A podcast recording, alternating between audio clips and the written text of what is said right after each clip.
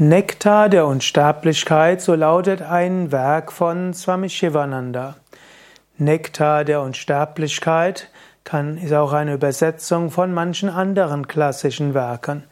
Nektar und Unsterblichkeit übrigens hat die gleiche Bezeichnung im Sanskrit. Amrita heißt Nektar, Amrita heißt aber auch die Unsterblichkeit. Nektar ist etwas Schönes, etwas Großartiges. Und Unsterblichkeit ist das, was du tief in der Seele bist. Nektar der Unsterblichkeit ist also ein Elixier, welches dich zur Unsterblichkeit führt.